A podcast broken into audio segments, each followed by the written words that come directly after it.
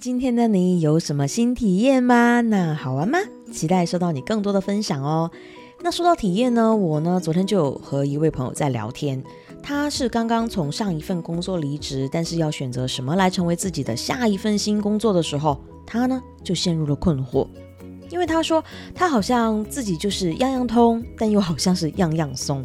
面对很多公司的应征都需要专业技能要求这个入门条件的时候，他就好像突然之间没有了选择，因为人家需要的是专家，而他呢就是一个通才，就是什么都懂一些，但是又远不及专家的那一种专精。所以在面对满满的都是他的兴趣选择的时候，他反而就陷入了这样的僵局，那对自己呢也开始没了信心。所以呢，我想今天就来和你聊一聊通才焦虑症吧。因为我也曾经在好几年的时间里面，都深深的陷入这种焦虑之中。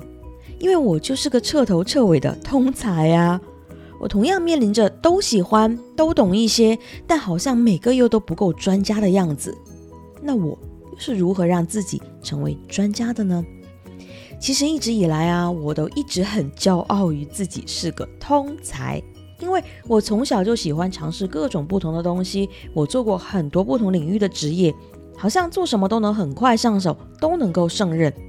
直到三年前，因为一些无奈又很伤心的原因，我呢就离开了合作超过十五年的团队，转换了新的跑道，从零开始。本来呢，转换新跑道让我充满了兴奋跟斗志。可是我呢，却逐渐的陷入了恐慌，因为啊，那一次的转换跑道是需要我变成专家才能够建立自己的新事业。但是这样问题就来了，我要如何从通才变成专家呢？因为在我的印象里面呢，专家应该就是需要有非常专业的领域知识，有很高的知名度，对领域里面的见解跟经验都要很专精，或者说那是我印象里面博士或者是大学教授的样子。我满脑袋都是哈佛、牛津那些底气十足的教授，不疾不徐的讲出自己论点的权威样子。然而，我是学渣。虽然我的学生时代在文科的确是有不少的成就啦，但是我的理科全军覆没哈，甚至我从小到大都被理科老师狠狠的羞辱，更甚至他们还会依照我的零分成绩来断言我的人品都有问题。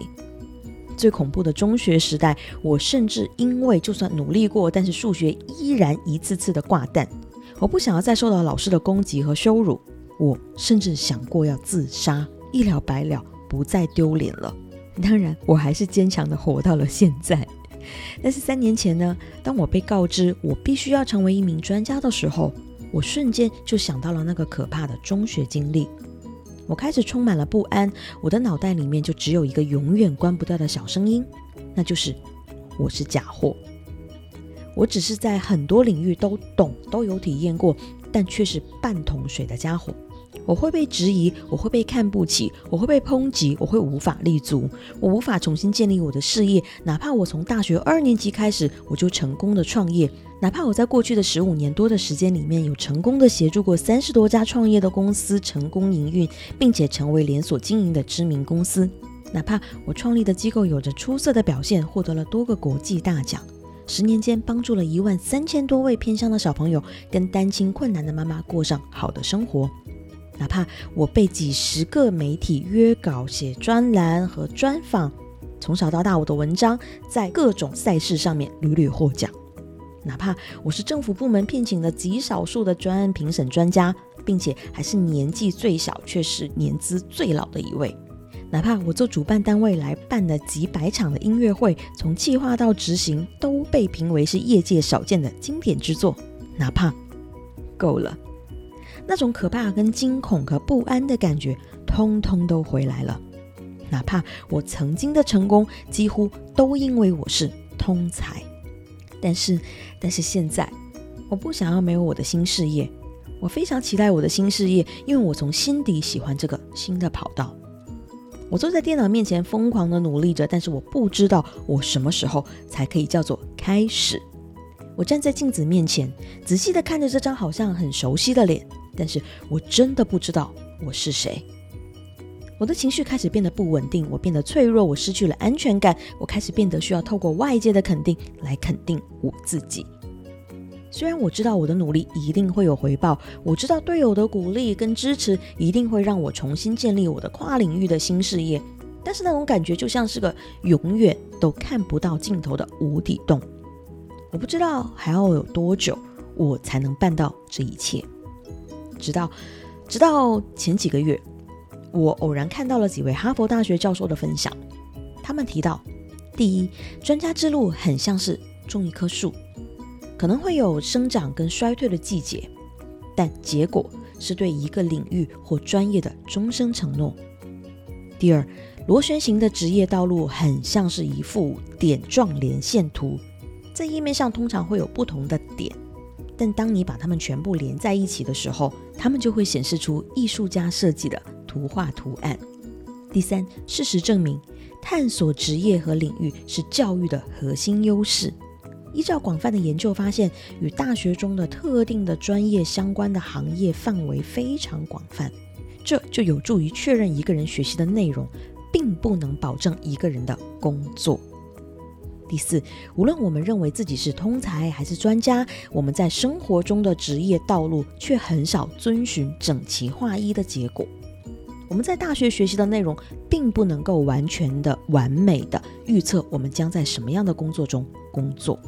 这正如同我们的兴趣发生变化一样，适合我们的工作类型也可能会发生变化。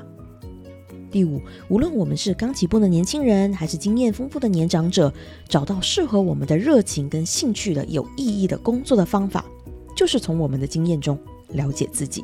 并且调整我们的情况，以适应我们的兴趣。而最重要的一句总结来自于经济学家奥弗马拉穆德，他说：“学习东西不如了解自己更重要。”哇，他们的学术研究就好像给我打了一剂强心针。我开始觉得，原来通才并不是一件很糟糕的事情啊，并不会丢脸啊，并不会让我在专家面前没了自信啊。于是呢，我就在短短的两个月的时间里面，提前拿到了两个进修课程的毕业证书。那他们都来自于世界顶级学府——哈佛大学。然后我就忽然间发现，有一个礼物 （gift），它是在专家跟通才之上的。也就是说，不论你是专家还是通才，你都会需要这个礼物，或者说是一种状态。而也唯有你获得了这样的状态，你才能做得更好。不论你是专家还是通才，而这个状态就是自信。是的，就是自信。当一个人拥有自信的时候，不论你是专家还是通才，你都能够更好的扮演好这个角色。你会更有能力的把你的生活经营好，你会拥有更好的人际关系，你对于事物的理解会更加的全面。在面对挫折的时候，你也会有更好的能力，更快的重新出发。也就是说，与其纠结你到底可以成为专家还是成为通才，纠结你要如何才能够从专家变成通才，还是挣扎在如何从通才变成专家，那些都没有那么重要了。